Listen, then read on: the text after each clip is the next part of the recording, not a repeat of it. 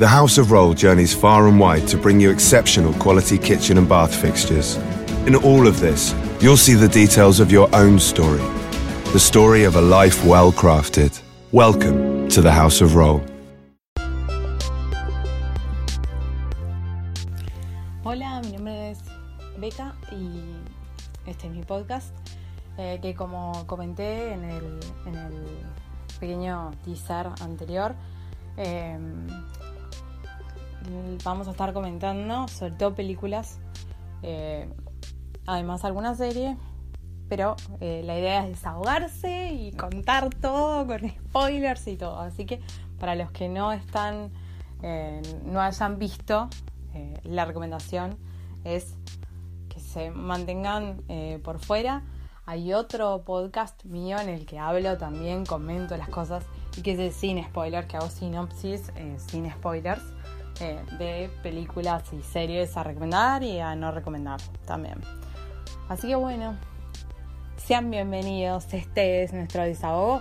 La idea también es que más allá de los datos que yo aporte, eh, si falta algo, que ustedes también contribuyan, pueden escribirme en redes sociales, a mi Twitter, arroba Así que bueno, sean bienvenidos. Bueno, seguimos el repaso. Eh, y ahora llega el turno de Black Panther, eh, o Pantera Negra, que es una película con la dirección de Ryan Coogler, eh, basada en Pantera Negra de Stan Lee. Película de 2018 de 134 minutos, que es una película que es la primera de, que tenemos de Black Panther y se sitúa en ahí con Thor Ragnarok. O sea, en realidad están las dos medio en la misma línea. O sea, son. Bueno, Black Panther es claramente post Civil War. Eh, y anteriores a Avengers Infinity War. Con la que en realidad Thor Ragnarok. Capaz que eh, está más, más fácilmente conectado. Eh, bueno. En Black Panther vamos a ver a T'Challa que es coronado rey de Wakanda luego de la muerte de su padre.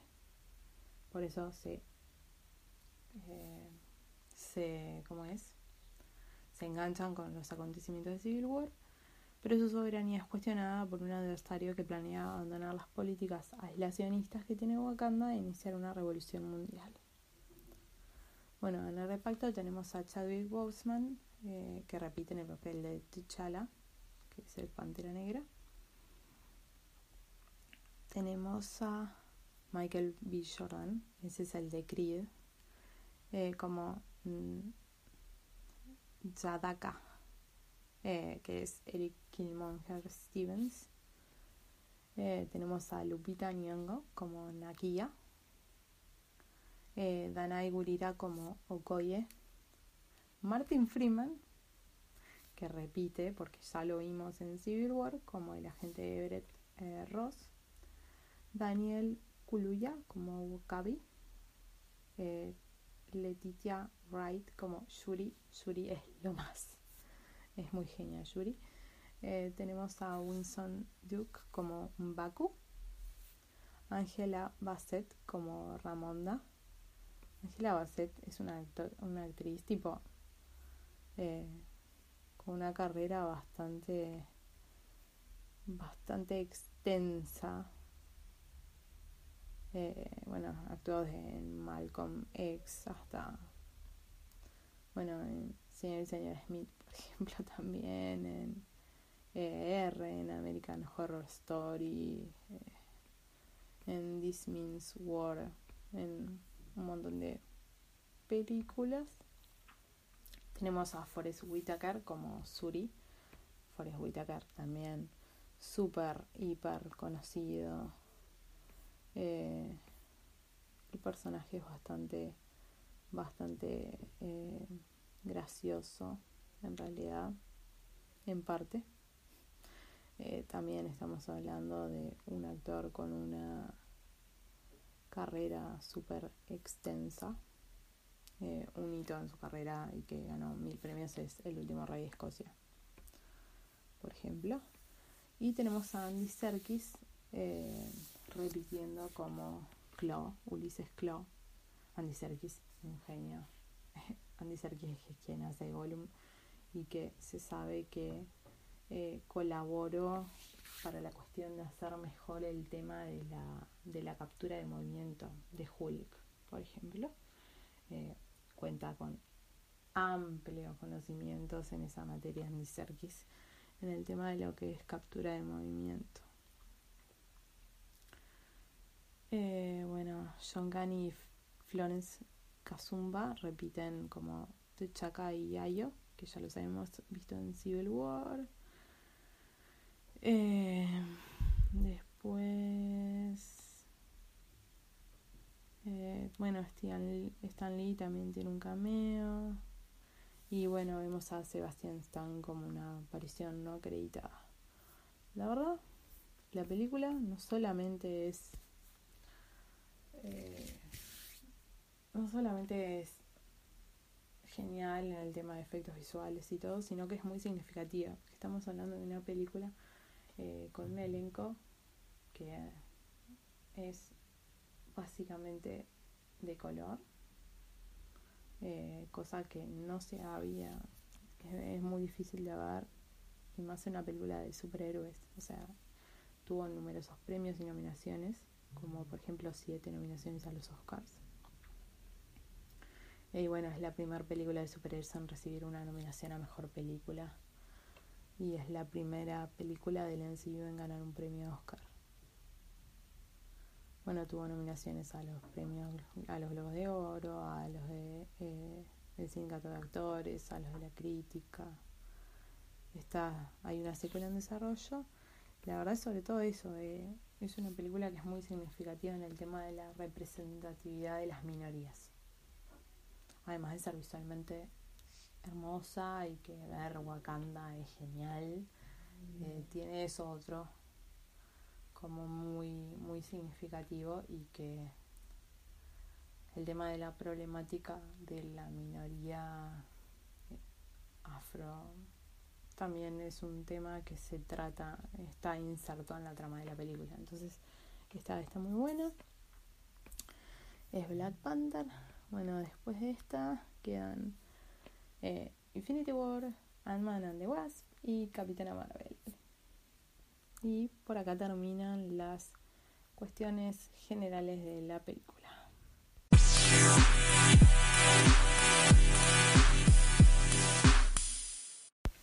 Bueno, hasta acá llegó la información sin spoilers.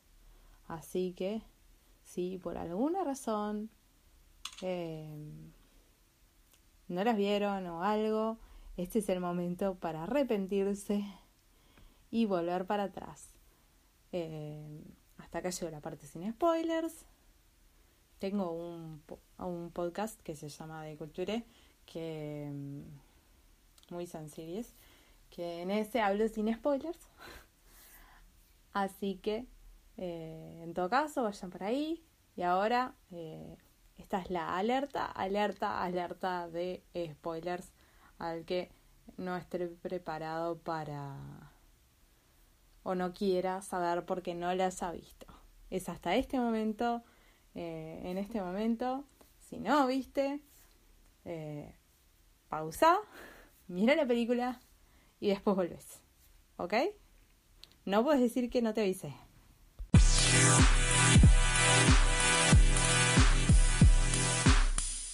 Bueno, repasemos el argumento de Pantera Negra.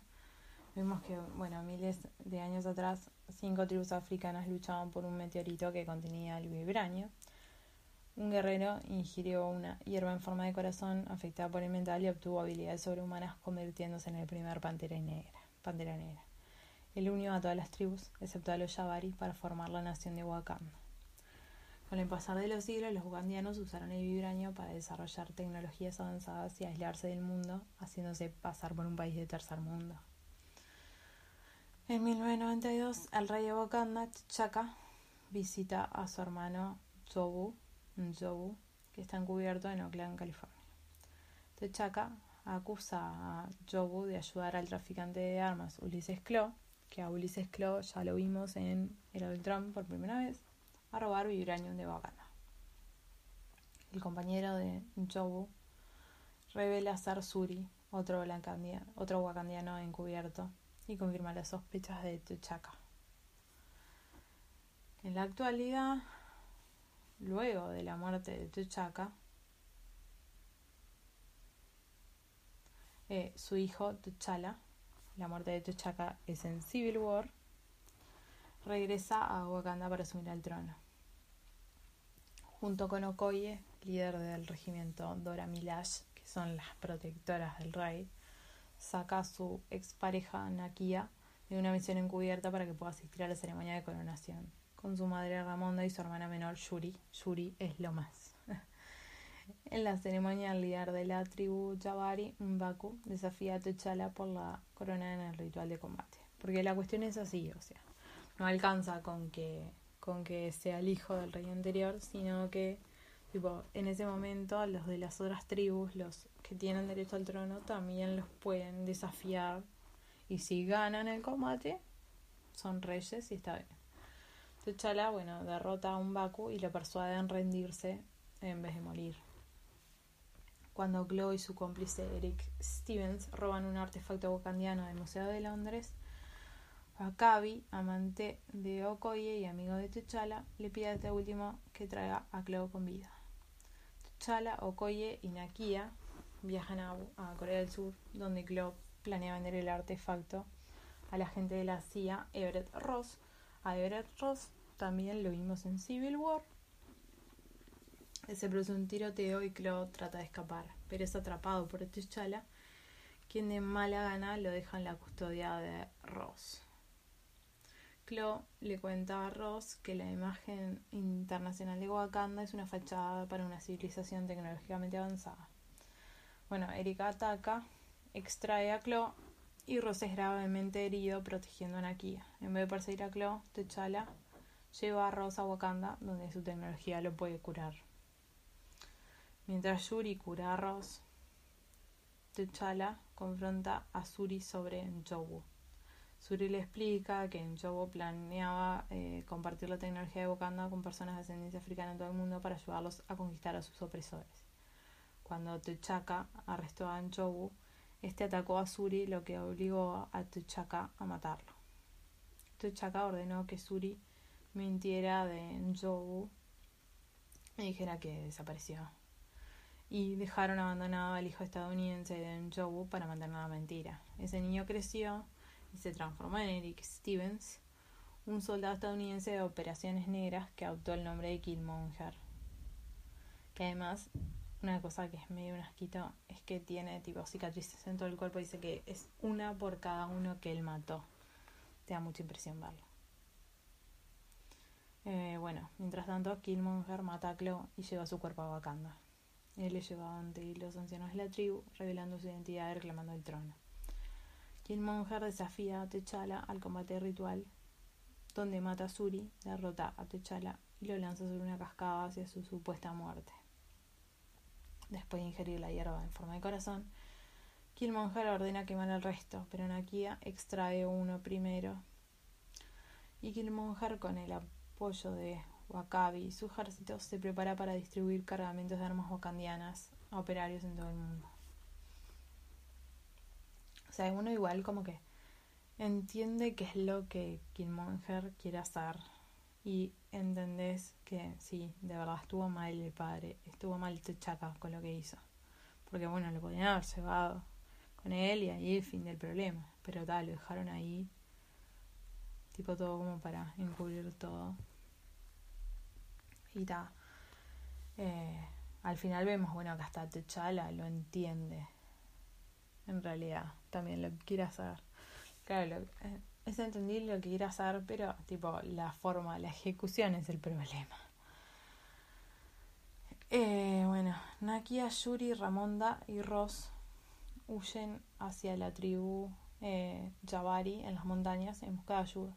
Ahí es donde encuentran que T'Challa está en coma, que los Jabari lo, lo rescataron en gratitud por porque él le había perdonado la vida en Baku y curado por la hierba de Nakia, T'Challa regresa para combatir a Killmonger, quien tiene su propio traje de pantera negra.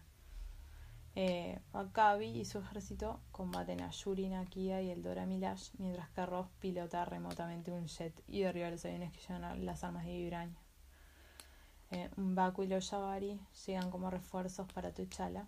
Cuando Okoye lo confronta, Wakabi y su ejército se rinden. Luchando en la mina de vibranio de Wakanda, T'Challa desestabiliza el traje de Killmonger y lo apuñala. Killmonger se rehúsa que lo curen, eligiendo morir antes que vivir encarcelado tipo le dice que, mm, que como es, que él no quiere que lo curen y después estar en una celda, porque sabe que, que lo tienen que meter en una celda por lo que pasó, eh, sino que él prefiere que agarren y que, morir y que tiren sus cenizas al mar, donde tantos otros eh, africanos, tipo, saltaron al, al océano tipo tratando de liberarse de los que los querían esclavizar y los llevaban como esclavos a otros países. Entonces, bueno, vemos ahí como que T'Challa termina entendiendo que tienen que abrirse al mundo y lo que hace es establecer un, un centro de ayuda en el edificio donde Jobo murió para que Nakia y Yuri lo dirijan. Después vemos, vemos en tiene dos escenas post créditos. Una vemos a T'Challa que aparece ante Naciones Unidas para revelar la verdadera naturaleza de Wakanda al mundo. Y en la otra escena post créditos vemos a Shuri que tipo ayudó a Bucky a recuperarse que ellos le dicen que es The White Wolf eh, y bueno la verdad es esa que en realidad como que se entiende lo que Killmonger quiere hacer me impresiona mucho lo de las cicatrices igual es algo que no puedo superar. Eso de que se hubiera hecho una cicatriz por cada uno de los que le mató, o sea, me parece un asquito. La verdad es que Michael B. Jordan hace un muy buen trabajo, igual que Chadwick Boseman. Todos los dos hacen un gran trabajo, siendo Chala y Killmonger, ¿no? Em, la película está buena, es súper entretenida. También visualmente, además, el Wakanda está, está muy bien todas esas cosas tecnológicas. Yo creo que eh, más allá de, de, Infinity War y más allá de Endgame, yo creo que la tecnología ugandiana va, va a, a jugar en el, va a empezar a jugar más en el MCU.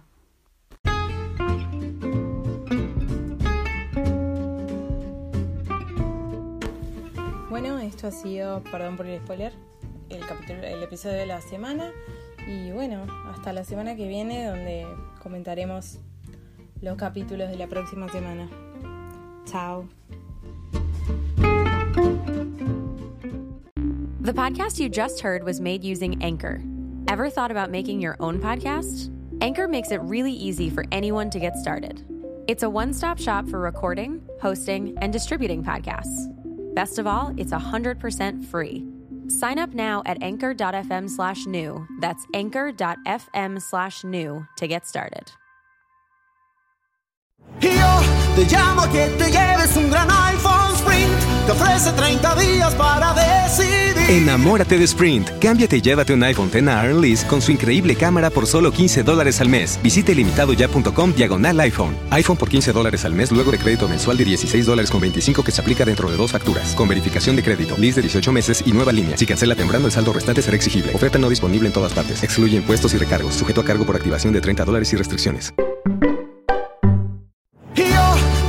Que te lleves un gran iPhone Sprint. Te ofrece 30 días para decidir. Enamórate de Sprint. Cámbiate y llévate un iPhone X a Lease con su increíble cámara por solo 15 dólares al mes. Visite limitadoya.com diagonal iPhone. iPhone por 15 dólares al mes luego de crédito mensual de 16 dólares con 25 que se aplica dentro de dos facturas. Con verificación de crédito, lease de 18 meses y nueva línea. Si cancela temprano, el saldo restante será exigible. Oferta no disponible en todas partes. Excluye impuestos y recargos. Sujeto a cargo por activación de 30 dólares y restricciones.